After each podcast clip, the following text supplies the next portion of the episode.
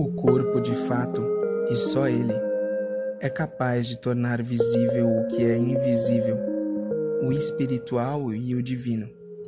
Foi criado para transferir para a realidade visível do mundo o mistério oculto desde a eternidade em Deus, e assim ser sinal dele.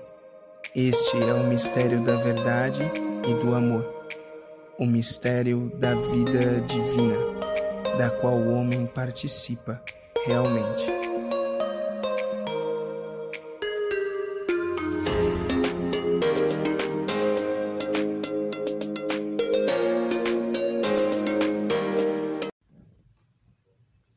Então, nós estamos iniciando o nosso curso de Introdução à Teologia do Corpo, curso que vai nos dar uma primeira base de aprofundamento sobre o tema, fundamental para que assim possamos mergulhar nas catequeses do Papa São João Paulo II. Então, a nossa pretensão, através dessa primeira temporada é darmos as bases e nas futuras temporadas tratarmos de modo específico de cada catequese e assim podermos é, aprofundar melhor os temas. Então, nessa primeira formação, nesse primeiro módulo, nós vamos trazer alguns elementos fundamentais para compreendermos a teologia do corpo. E, claro, para aprofundarmos, aprofundarmos melhor ao longo também é, dos próximos módulos este tema. O presente curso sobre a teologia do corpo terá um caráter introdutório ou seja, os temas serão abordados a partir de uma perspectiva introdutória, com a intenção, desde já, de aprofundar em momento propício, como nós estamos aqui é, já deixando bem, bem claro essa perspectiva é, introdutória do nosso curso.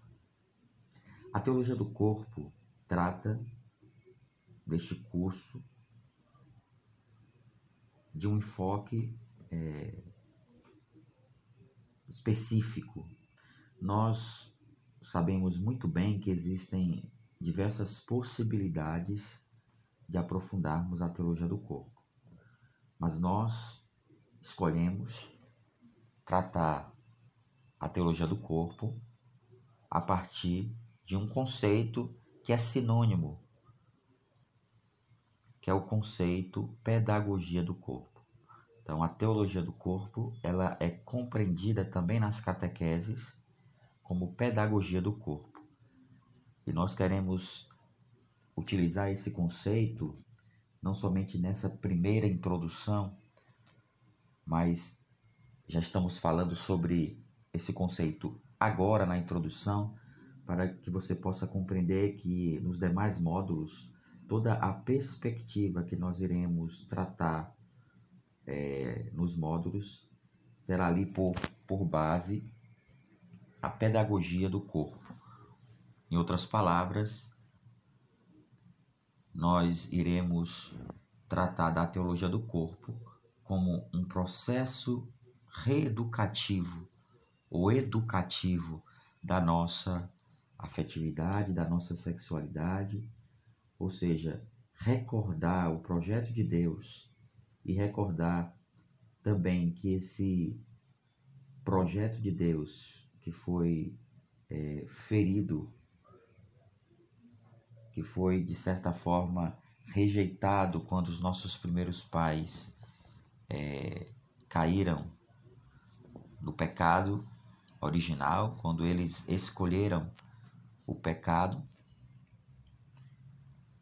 Porém, ao mesmo tempo queremos recordar que Jesus, o Redentor, ele toma para si a história dos homens, ele recapitula a história dos homens, ele se encarna para é, devolver ao homem a possibilidade de ascender à sua dignidade e participar da felicidade eterna.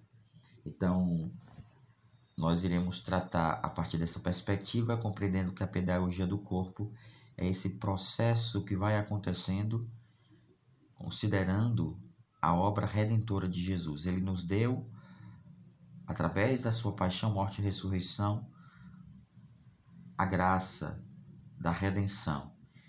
Então, a redenção é um dom, porém, é uma tarefa. E nós devemos participar dessa obra, desse processo redentor, através da nossa liberdade. Nós sabemos muito bem que Deus nos deu a liberdade, o livre-arbítrio, e o livre-arbítrio, que foi um dom que Deus nos deu, é um atributo divino. E Ele nos deu esse dom para que nós pudéssemos chegar à santidade, escolher o bem, fazer o bem. Porém, nós podemos infelizmente utilizá-lo não para o bem, mas para o mal.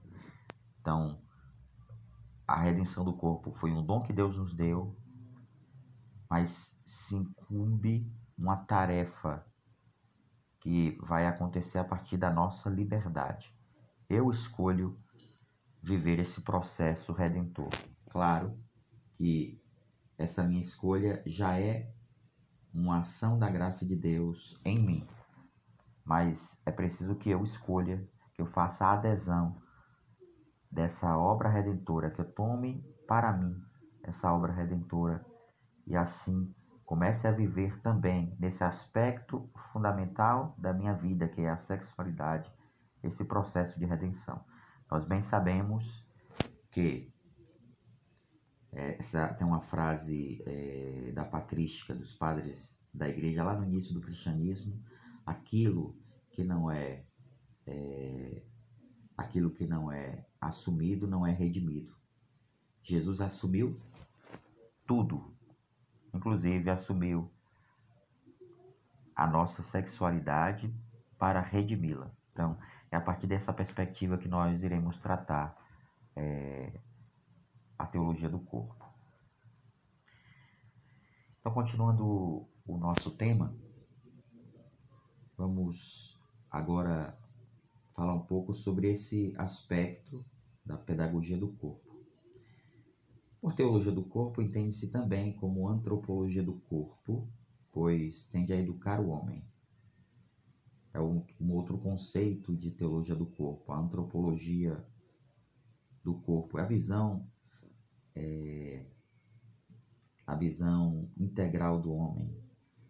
Nós sabemos que a teologia do corpo é uma antropologia bíblica e teológica, é um aprofundamento é um novo conhecimento de antropologia teológica, claro, é, se utilizando de todos os todo, toda a base, todo o conhecimento que a igreja ao longo da história foi aprofundando acerca do homem, mas traz uma novidade que nós iremos aprofundar daqui a pouco. Quando ele passa a refletir a partir do corpo humano e assim percebe o chamado de Deus, o chamado do amor, indicando os caminhos que levam a Cristo, que o conduz à salvação, que o conduz a um aprofundamento dos enunciados de Cristo. Nos levando ao sentido pedagógico do corpo, sobre a ótica da redenção do corpo. Então, continuando a nossa reflexão sobre a teologia do corpo, é muito importante que a gente traga é, algumas bases para a nossa reflexão. Então, aqui quero destacar as importantes é, correntes que estiveram presentes. Aqui a gente vai destacar algumas, mas a gente quer destacar essas correntes para a gente perceber a habilidade do Papa São João Paulo II em harmonizar correntes distintas, mas que são ali utilizadas é, como uma ferramenta na compreensão do conteúdo, do conteúdo da teologia do corpo, mas não só deste conteúdo, porque o Papa, em outros livros, também se serviu é, de muitas destas e de outras correntes para que ele pudesse elucidar melhor o conhecimento ali que está sendo é, proposto, que está sendo desenvolvido. Então, vamos agora destacar essas é, correntes. A primeira que nós queremos destacar é a corrente personalista tomista. Essa corrente ela é uma corrente central, até porque é, na base de toda a compreensão da teologia do corpo está o conceito de pessoa. O conceito de pessoa nos faz compreender que a pessoa ela tem uma dignidade, ela é sujeito, portanto, não podemos tratá-la sem reconhecer o seu valor. Então, toda reflexão que nós podemos fazer sobre a pessoa só será justa, só será honesta se nós partirmos da sua dignidade. Claro que nós iremos futuramente aprofundar melhor isso, mas a gente percebe é, no nosso tempo diversas é, visões antropológicas do homem que é, rejeita toda a, é, a riqueza que está por trás do conceito teológico cristão. Portanto, sem se servir deste conceito, as visões que vão é, brotar dessas antropologias serão sempre parciais, serão sempre reducionistas e poderão, é, de certa forma, trazer reflexões, é, reflexões que, longe de ajudar o homem a se compreender, levarão o homem a uma verdadeira destruição, a uma verdadeira é, deformação do seu valor, né, a uma verdadeira é, desconstrução, uma verdadeira despersonalização. A gente poderia dizer assim. Há uma verdadeira despersonalização. Um homem que deixa de ser pessoa porque é, não é visto a partir da sua dignidade, do seu valor. Então, esse conceito de antropologia é, ou melhor, esse conceito de pessoa, é o personalismo tomista, a corrente personalista é fundamental. Também o Papa se serve da fenomenologia. Importante também esse conceito é, da fenomenologia para compreendermos é, o aprofundamento que o Papa faz é, nas catequeses. Então, a fenomenologia nos faz lançar um olhar na experiência do homem. É evidente que essa experiência, esse olhar subjetivo, ele precisa estar em profunda conexão com os valores do homem, com os valores objetivos, com os valores que, que estão dentro do homem. Não é qualquer tipo de olhar que nós lançamos sobre o homem, mas o olhar que é, se enraiza na sua essência de pessoa. Então vamos continuar aqui a nossa reflexão. Uma outra base importante para a reflexão que o Papa faz, claro, não poderia ser de outra forma, é a, é a, a riqueza antropológica já presente né, na doutrina da igreja e, claro, como fundamento, como elemento fundamental, como base de toda reflexão, as sagradas escrituras. Então, toda a reflexão que o Papa vai realizar ao longo das catequeses, a gente vai encontrar ali na base de toda reflexão as sagradas escrituras. No que concerne às catequeses, no total de 129, essas catequeses que foram é, publicadas, mas é evidente que o Papa é, escreveu outras catequeses que é, ou foram enxertadas em algumas edições é, que foram publicadas, ou em outras edições elas trazem realmente essas outras catequeses que não foram é, publicadas.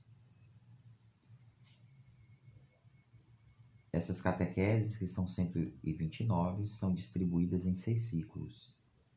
Esses ciclos reúnem as catequeses, que por sua vez são temas que vão se unificando, reúnem é, toda a, a, riqueza das catequeses e, claro, é, que na sucessão dos ciclos nós vamos aprofundando o conhecimento do Papa, conhecimento que o Papa ele está ali é, trazendo através da reflexão da teologia do corpo. Hum, podemos continuar aqui a nossa reflexão. Então, nós vamos agora falar sobre os ciclos. Então, os três primeiros ciclos são distribuídos da seguinte forma: o primeiro ciclo possui como tema o princípio e possui 23 catequeses. Trata-se de um tema inspirado a partir do diálogo de Jesus com os fariseus sobre a permissividade do divórcio. Na verdade, os fariseus, eles querem colocar Jesus à prova, trazendo essa essa reflexão sobre a permissividade do divórcio. E Jesus vai é, convidar estes homens a refletir não simplesmente o tema a partir dessa visão que, que, eles, é, que eles trazem, visão inspirada de certa forma na lei mosaica, mas Jesus ele traz uma lei nova. E claro que a lei nova que Jesus traz, ela se reporta sempre à lei divina, à lei de Deus. Por isso que Jesus, diante dessa questão trazida pelos fariseus sobre a permissividade do divórcio, Jesus convida os fariseus a aprofundarem esse tema e, claro, não somente eles, mas a nós, a aprofundarmos esse tema a partir do princípio, ou seja, do projeto originário de Deus. Como Deus pensou o matrimônio cristão. Então, Deus pensou o matrimônio cristão é, fazendo com que, através desse, desse, dessa vocação, o homem pudesse viver a sua na sua vida a relação que é específica das pessoas trinitárias, aquilo que é próprio das pessoas trinitárias. E o que é próprio das pessoas trinitárias? É próprio das pessoas trinitárias o intercâmbio de amor. Então, quando Deus cria o matrimônio, quando Deus cria o primeiro homem original e a primeira mulher, eles são chamados para terem uma relação de aliança, em primeiro lugar, com o Criador e para viver uma profunda aliança entre eles. E essa aliança vai justamente se realizar na união, na comunhão entre eles. Assim como na Trindade são três pessoas em uma única natureza, é uma comunhão de pessoas. Também o matrimônio é chamado a ser uma verdadeira comunhão de pessoas, uma só carne. E assim reproduzir o amor que acontece no céu. Essa primeira abordagem, o ciclo sobre o matrimônio, Jesus aprofunda é, uma vocação. Jesus aprofunda um conceito importante. O matrimônio, ele foi criado por Deus para que o homem e a mulher pudessem viver um intercâmbio de amor, para que na relação é, unitiva, na relação de amor vivida entre eles, essa vocação fosse aberta à vida aberta aos filhos, e as palavras de Jesus nas Sagradas Escrituras nos mostram isso, esse papel importante que, os, que o primeiro homem original e a primeira mulher original, como também de todos os homens, esse papel central na relação matrimonial, que é gerar com o Criador uma nova vida. Criador faz com que os homens participem, sejam co-criadores de uma nova vida humana. Então vamos prosseguir na nossa reflexão. Então, o segundo ciclo é, traz como abordagem a redenção do coração. Esse é o ciclo mais longo, são 40 catequeses. O Papa utiliza o Sermão da Montanha como base teológica para o entendimento da pureza de coração. É a maneira de levar o homem à sua redenção. Nós sabemos que a esse sermão da montanha é o, o coração do evangelho. Então é importantíssimo a gente compreender e aprofundar o sermão da montanha. A gente vai destacar deste sermão apenas alguns versículos mas é importante que a gente também aprofunde depois, a partir da leitura deste relato importante é, do Sermão da Montanha. Então vamos lá, continuar a nossa reflexão sobre a teologia do corpo. O terceiro ciclo, o Papa aborda a ressurreição da carne. São apenas nove catequeses. A ressurreição significa a divinização dos corpos na proporção que nos assemelhamos com Cristo ressuscitado, que se mantém homem e Deus. Então, quando nós é, vivermos a redenção dos corpos, a realização plena, definitiva dessa redenção dos corpos, vai se realizar a ressurreição dos últimos dias. Então, Jesus já nos deu é aquilo que é dito na teologia, o já e ainda não. Já fomos redimidos na esperança, porém viveremos essa redenção total na ressurreição do último dia. Então, esses primeiros três ciclos, eles aprofundam uma antropologia. Então, aqui está uma base muito importante de toda a construção posterior que iremos fazer e que o o Papa faz nas catequeses.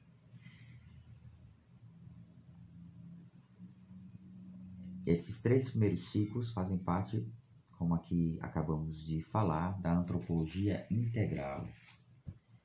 Em resumo, o primeiro ciclo trata do homem no princípio, é um mergulho na beleza da criação do homem e da mulher. O segundo ciclo fala sobre a redenção do coração, o homem histórico, o homem concupiscente, se referindo é, à realidade do homem após o pecado original, após a perda da integridade, da justiça original, da santidade original. O homem que depois do pecado afasta-se de Deus, mas é redimido pela cruz de Cristo. É o Cordeiro de Deus, como nós escutamos nas Sagradas Escrituras, escutamos em cada celebração da Eucaristia. Jesus é o Cordeiro de Deus que tira o pecado do mundo, né, que assume os nossos pecados.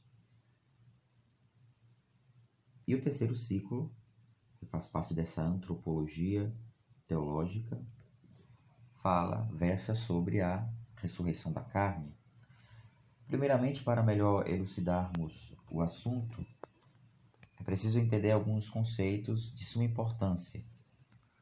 Um deles, que nós já estamos tratando aqui, mas queremos estar sempre aprofundando porque é a base de toda a reflexão que nós fazemos, um deles é o, o tema da antropologia. A antropologia significa o estudo do homem. No que se refere à teologia do corpo, trata-se de uma antropologia bíblica, uma vez que o Papa parte das Sagradas Escrituras e de correntes filosóficas como escopo e base para suas catequeses, desenvolvendo assim uma antropologia teológica. Dessa forma, disse que existe uma antropologia teológica que fala do homem na sua criação, no seu processo de redenção e até o seu último estado, que é o estado da ressurreição final, na escatologia. O homem que é redimido por Cristo e depois, quando chegar o momento da ressurreição, no final, é, no final da, da existência dos homens nesta terra, com a ressurreição do último dia, ele ingressará em Deus. Né? Ele estará na presença de Deus com, o seu, com a, a totalidade do seu ser, com a sua alma e com o seu corpo. Lembrando que, que um aspecto importante para a gente compreender quando nós morremos, o que acontece é a separação justamente da alma do corpo. Então há uma separação. O corpo é depositado no túmulo e a alma, que é imortal, ela vai para a eternidade. E acontece na eternidade o julgamento que nós chamamos particular, onde se definirá o destino eterno desta alma. Na ressurreição do último dia, essa alma se unirá ao seu corpo espiritualizado, e assim corpo e alma irão viver ou a felicidade eterna em Deus ou a infelicidade eterna distante de Deus. Aqui não é tanto o nosso assunto, mas a gente quis dar esse elemento, trazer esse elemento da antropologia para a gente compreender também é, sobre o nosso corpo. A gente está falando que o corpo ele não foi feito simplesmente por Deus para essa existência, mas para o nosso destino eterno. Por isso que quis trazer esse elemento para que vocês pudessem aprof aprofundar, conhecer um pouco mais sobre a antropologia da igreja.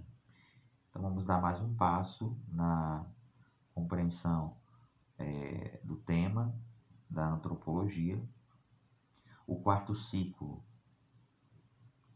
trata sobre o tema da virgindade cristã, são 13 ciclos. O quinto ciclo fala sobre o matrimônio cristão, são 31 catequeses. E depois nós temos um último ciclo que trata sobre tema profundamente relevante para nós, porque traz ali, esboçado nele, uma antropologia integral do homem, que é o tema da, do amor e da fecundidade, um tema extraído da Humane Vitae. A teologia do corpo é uma antropologia integral do homem, a verdade sobre este homem, isto significa dizer que falamos do homem enquanto matéria, espírito e enquanto psique. Ou seja, o homem físico, o homem no seu sentido corporal, o homem é, o homem psíquico e o homem é, no seu aspecto é, espiritual, no aspecto da alma humana. Então, o corpo, a alma e a psique ou também compreendendo aqui o homem enquanto corpo e alma, compreendendo a, a psique como um elemento da alma humana. Sendo assim, a abordagem sobre o tema não é sob uma perspectiva unilateral, única. São João Paulo II aborda o corpo como uma expressão da pessoa, portanto, fala do corpo é, trazendo esse conceito que é fundamental. Tratar do corpo, falar do corpo, é falar da pessoa na sua totalidade, na sua integralidade. Conforme as Sagradas Escrituras, em Mateus 19, 3 seguintes, e também no, no texto paralelo de Marcos 10, 2 seguintes, que tratam do tema do divórcio, Jesus dialoga com seus interlocutores, como já mencionamos aqui, com os fariseus. É claro que a sua palavra, ela chega a nós. Jesus não fala simplesmente para eles, mas fala para cada um de nós que queremos aprofundar um pouco sobre esse tema. É claro que todos os homens da história são é, confrontados com as palavras de Jesus. Todos os homens, cada um de nós. O objetivo é compreender qual é a resposta que Jesus dá aos homens. A pergunta que os fariseus fazem a Jesus tem por base o livro do Deuteronômio 24, 14. Assim, parte de é, um trecho, um texto da lei mosaica, de um texto do Antigo Testamento. E Jesus é, rejeita essa abordagem para trazer uma perspectiva diferente, não quer entrar na casuística é, proposta pelos fariseus sobre o divórcio. Jesus os convida a compreenderem qual era o projeto de Deus quando criou o homem.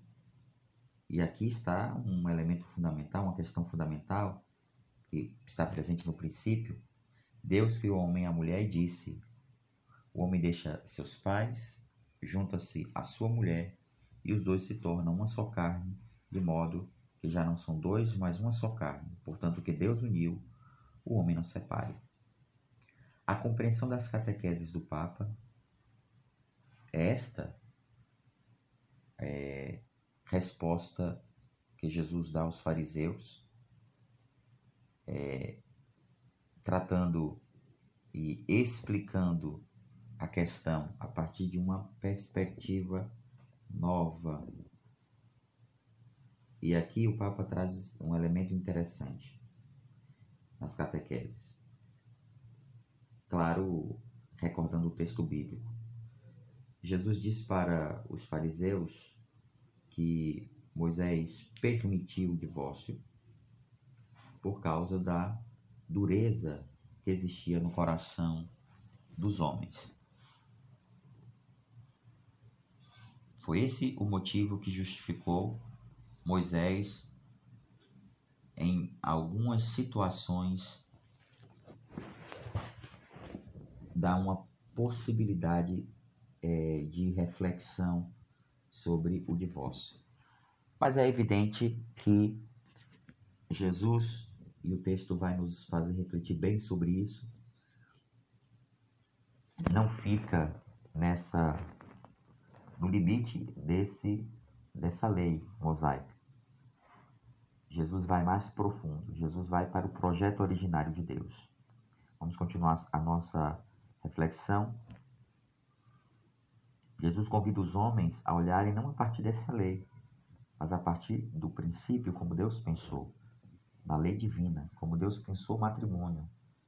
Jesus, no livro de Mateus, convida os seus interlocutores a refletirem sobre isso a partir do princípio da criação, o qual o livro é, de Gênesis nos traz dois capítulos que refletem sobre esse, essa temática Jesus reporta ao princípio. Jesus convida os seus interlocutores ao princípio, ao projeto originário de Deus. A primeira catequese de São João Paulo II refere-se justamente aos, é, aos primeiros capítulos de Gênesis. Na verdade, as primeiras catequeses, as, é, segunda e a terceira, vão refletir sobre a visão uma visão mais objetiva, que está presente na, na primeira na primeira no primeiro relato da criação e no caso no terceiro na terceira catequese uma visão subjetiva está presente no segundo relato da criação. Mas vamos aprofundar isso é, daqui a pouco aprofundando é, o, que, o que essas catequeses nos falam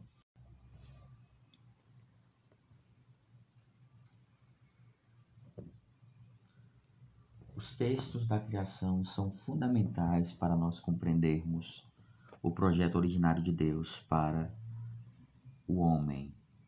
E é sobre isso que nós queremos agora tratar. Então, a primeira catequese de São João Paulo II se refere é, a uma, uma introdução, de certa forma, o Papa apresenta essa catequese é, é, o, o que ele vai aprofundar ao longo das catequeses e posterior a esta primeira catequese, nas duas cate catequeses seguintes, ele vai tratar sobre os dois relatos da criação, muito importantes para compreendermos é, o homem, para compreendermos a dignidade do homem.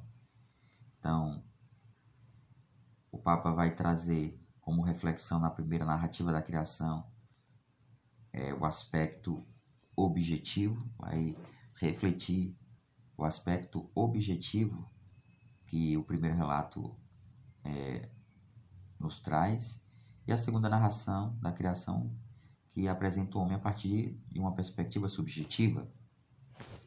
É importante entender que o primeiro capítulo de Gênesis foi escrito depois do segundo. Aqui é um, uma reflexão que nós fizemos. A gente percebe essa, essa diferença na construção do texto. Então, é importante a gente compreender esse elemento das diferenças, das tradições é, que foram é, escritos os textos da criação, para assim nós destacarmos os elementos centrais de cada texto da criação não compreendermos simplesmente que se, que se tratam de dois textos que falam de um único tema, mas compreendermos que neles existem diferenças essenciais para compreendermos o homem, o homem segundo o projeto originário de Deus. Então vamos continuar nossa reflexão. Deus cria todas as coisas, o relato bíblico vai nos levar a esse aprofundamento da criação de todas as coisas. Então, o primeiro texto da criação aqui nós vamos aprofundar. E é, depois desta criação, da criação de todas as realidades, e Deus vai vendo a, a beleza da criação do criado, Deus cria o homem que é o ápice da criação. Deus cria todas as coisas para o homem e no final do relato bíblico diz que tudo que foi criado é bom. Quando fala do homem, diz que é muito bom. Portanto, o homem é sua imagem e semelhança. Isto é, ele foi criado para corresponder a um projeto, para viver uma comunhão, para participar de uma comunhão, para é, penetrar na felicidade é, eterna beatífica que existe entre as pessoas trinitárias, no amor, na graça, naquilo que é próprio da Trindade. O homem é pessoa em Deus, portanto, há uma comunhão do homem com a Santíssima Trindade, que é um só Deus. Quando nós falamos é, desse conceito de pessoa, só podemos compreender esse conceito corretamente a partir do homem enquanto realidade criada por Deus. Portanto,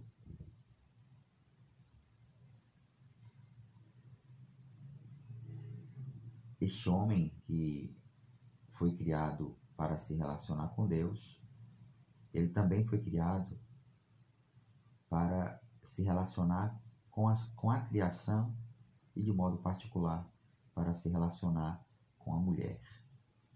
Nesse aspecto, a gente quer trazer é, o elemento central da, do, do primeiro capítulo da criação, que fala sobre o homem, imagem de Deus. O homem, imagem de Deus. Vamos dar mais um passo. Nós falaremos agora do capítulo 2 de Gênesis. Nós percebemos que nesse capítulo há um dado diferente, há um elemento diferente a ser aprofundado. O Papa fala sobre a subjetividade, aspectos psicológicos que nós vamos encontrar nesse relato, mas também nesse relato a partir do capítulo 2, nós encontramos a criação da mulher. Na, no primeiro capítulo, fala da criação do homem, ou seja, da humanidade. Esse segundo capítulo, nós já encontramos uma distinção. Essa humanidade, esse homem, na verdade, é o homem, Adão, e a mulher. Então, não a humanidade de modo geral, mas né, os dois modos de ser é, de ser humano, homem e mulher. Em Gênesis vemos uma realidade distinta entre o homem e a mulher após a, a sua criação. Então, no texto de Gênesis, nós vimos essa distinção na criação. E também percebemos no relato, e aqui a gente quer destacar esse, essa parte do texto, Deus os abençoa e lhes diz: Crescei e multiplicai-vos, enchei a terra e submetei ao seu domínio os peixes do mar, as aves do céu e todos os animais que se movem sobre a terra.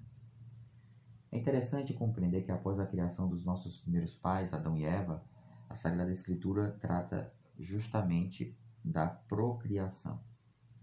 Elemento importantíssimo do relato. Portanto, a diferença sexual entre o homem e a mulher é justamente para o matrimônio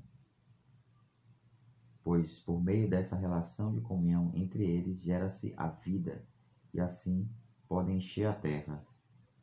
Sendo essa a dimensão procriativa do homem, um elemento importante que não pode ser separado, que nós já estamos aqui comentando, e que está presente em todas as relações matrimoniais.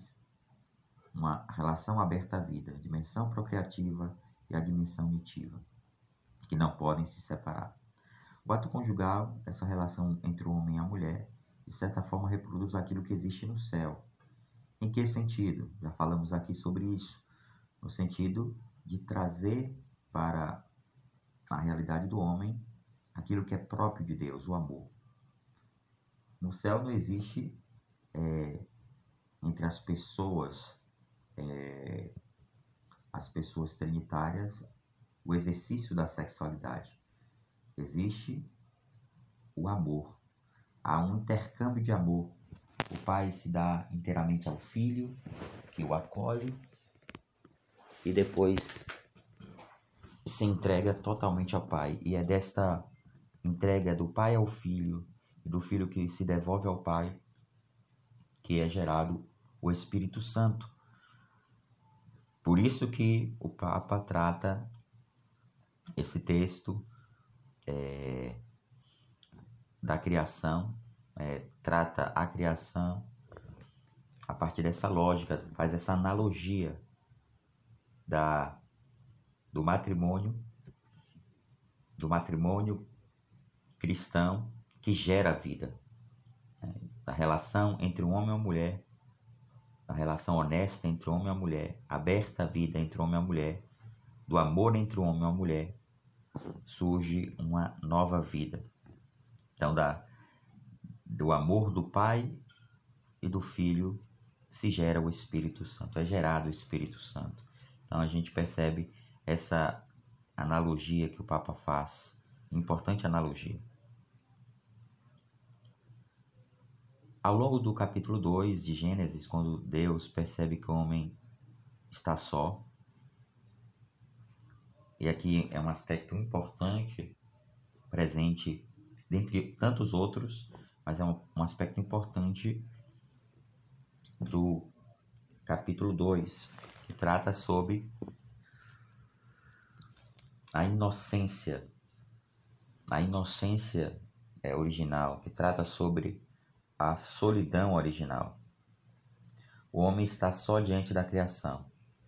Mesmo diante de toda a criação, o homem ainda não se identificava com as realidades que ele contemplava. Mesmo vendo a beleza de todas as coisas, ele ainda se sente só na criação.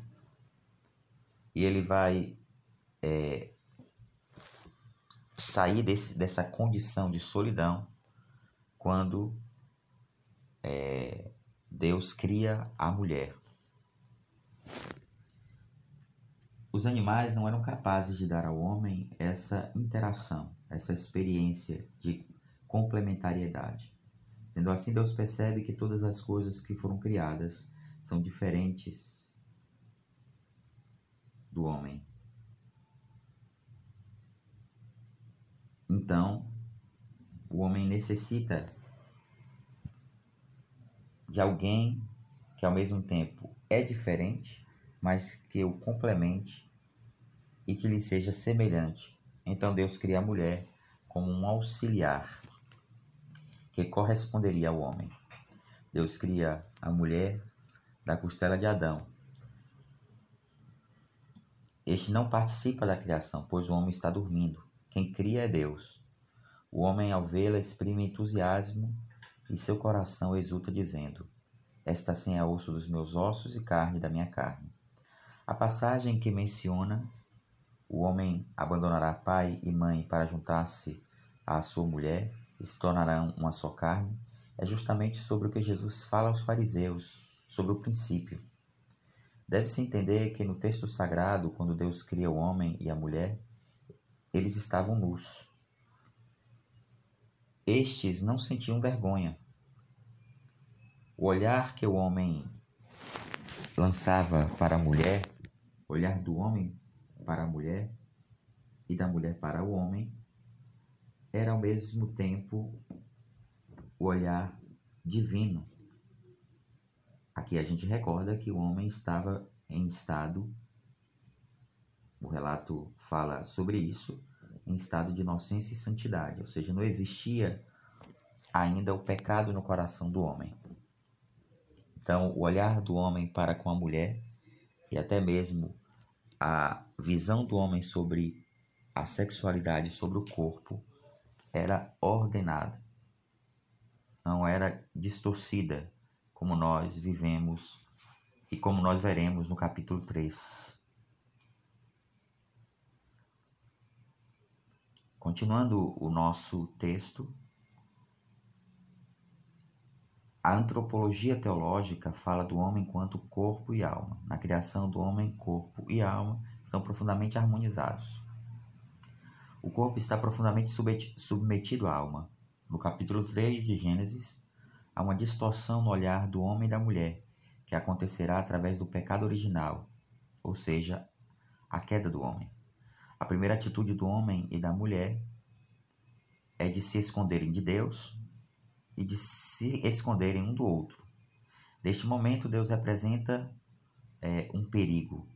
O homem que tinha uma profunda comunhão com Deus, que caminhava com Deus no jardim, agora vê Deus como um inimigo. A distorção que o pecado causa no coração do homem. E da mesma forma acontece nas relações entre homem e mulher. Assim, a teologia do corpo ela é tratada nessa perspectiva de pedagogia que nós, como falamos é, aqui, já trazemos aqui, essa visão de reeducação da castidade. Deve-se entender que a castidade é um dom para todos os fiéis cristãos, para todos, para toda pessoa humana. Ela não é uma realidade para os solteiros ou celibatários. É um dom que os padres e os ministros ordenados são chamados a viver. Que os casados necessitam viver, assim como os noivos são chamados a vivê-la, ou seja, a castidade deve ser vivenciada por cada cristão em seu contexto, na sua realidade, em seu estado de vida. É necessário ter uma visão positiva sobre a sexualidade. Quantas vezes você já ouviu falar que a igreja, o cristianismo é contrário ao corpo? Talvez até mesmo você disse é, isto um dia. Distante disto, a igreja não é contrária ao corpo ou à sexualidade. Ela entende que o corpo expressa aquela pessoa, segundo o projeto de Deus.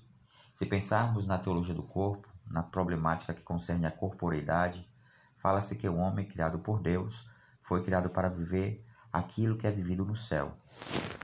E o que é vivido no céu é o amor, pois a essência de Deus é o amor. Se somos imagens e semelhança de Deus, somos chamados a reproduzir nas nossas relações o amor. E como vamos amar? Amaremos com nosso corpo Portanto, Deus nos dá o corpo para amarmos uns aos outros. Nos amamos quando temos o vínculo matrimonial e amamos através do ato conjugal. O ato conjugal é uma expressão do amor e é bela a expressão do amor através do sexo. Nós amamos também através de diversas outras formas, por exemplo, o celibatário que renunciou à vida matrimonial, à vida conjugal, para viver dedicado à fé ao amor em todos os sentidos. Que a gente pode perceber como o amor contempla, e é um outro aspecto que nós iremos aprofundar futuramente, esse aspecto do, do significado esponsal do corpo. Né? O amor está inscrito no corpo humano, capacidade de amar. Já caminhando para a conclusão dessa introdução, nós queremos também aqui tratar, é, já concluindo esse pensamento, esse primeiro módulo, esses primeiros, essas primeiras reflexões, nós queremos aqui falar um pouco sobre essa visão é, tão importante e que deve estar na base da nossa reflexão sobre a teologia do corpo. Nós somos criados por Deus para sermos amados, primeiramente por Ele, e para amar os outros, para amar os, os, todas as pessoas humanas. Longe de entender que o corpo, como dizia a filosofia dos platônicos, que enxergava, que enxergava o corpo como prisão da alma, como algo ruim. Muito menos podemos pensar como o agnosticismo, como o maniqueísmo, que entende é, que a matéria era má e o espírito era bom, Nesse sentido, o espírito precisava se libertar da matéria, qualquer coisa que é, qualquer coisa relacionada ao corpo, nessa visão maniqueísta, era desprezível, era mal. Então, não é esse tipo de visão que a igreja tem. A igreja tem uma visão muito positiva sobre o corpo, sobre a sexualidade, sobre o matrimônio, sobre o ato sexual, sobre o ato conjugal tudo, relaciona, tudo aquilo que se relaciona à vida do homem. Até mesmo essa concepção maniqueísta é completamente errônea. Compreende que a matéria e tudo o que vem dela é desprezível e o que somente vale, tem valor, é o que vem do espírito. Christoph West, que é um grande pensador sobre o tema da teologia do corpo, ele fala algo muito interessante sobre a, o cristianismo e sobre a corporeidade. Ele diz que a religião cristã ela é encarnacionista. Preste atenção no que eu estou aqui falando. A religião cristã é encarnacionista. O Verbo divino se fez carne, assumiu a nossa natureza. Contrário de uma visão re reencarnacionista, que é uma sucessão de uso do, corpos diferentes, A alma vai como que assumindo corpos diferentes. Isso não é uma visão cristã, não é uma visão correta. É o único corpo que Deus nos deu para vivermos o amor e para conquistarmos a salvação. É o corpo que Deus nos deu para a cada dia conquistarmos o céu. Então essa visão do Christopher West é uma visão muito importante, interessante. Então, a igreja de modo nenhum compreende a reencarnação, pois cremos na ressurreição. Inclusive esse corpo que Deus nos deu, já falamos sobre isso, é o corpo que será espiritualizado por ocasião da ressurreição dos últimos dias. A igreja fala da encarnação, então o cristianismo é a religião da encarnação. A igreja não vê dicotomia, não tem uma visão dualista entre corpo e alma. Ela entende a pessoa como uma única realidade: corpo, alma e espírito. A riqueza da teologia do corpo é o entendimento de que o corpo criado por Deus torna visível o que é invisível, o espiritual e o divino. O corpo foi criado por Deus para transferir para a realidade visível o mistério escondido desde a criação em Deus, o amor de Deus pelo homem. Jesus, o Verbo encarnado, veio revelar para nós o amor de Deus. Esse é o processo de redenção da nossa carne, de compreensão do valor do nosso corpo e da santidade. Precisamos a cada dia galgar um processo rumo à santidade, pois Deus nos criou para a santidade, nos criou para sermos santos. A partir desse ponto se compreende o valor da nossa corporeidade. Assim, mesmo o homem com uma imagem ferida pelo pecado, quando é, reconhece o amor de Deus, vive esse processo de reconstrução dessa imagem, do valor da sua dignidade. Na. Na encarnação, Deus revela o seu amor pelos homens. Ele se fez carne e habitou entre nós. A gente quer concluir esse momento trazendo uma última palavra de Santo Irineu que diz que o corpo é o eixo da salvação. Então nós queremos, queridos irmãos que nos, nos acompanham nesse primeiro podcast, vamos dar prosseguimento. Essa foi uma primeira base de reflexão sobre a teologia do corpo, uma antropologia que vai fundamentar toda a nossa reflexão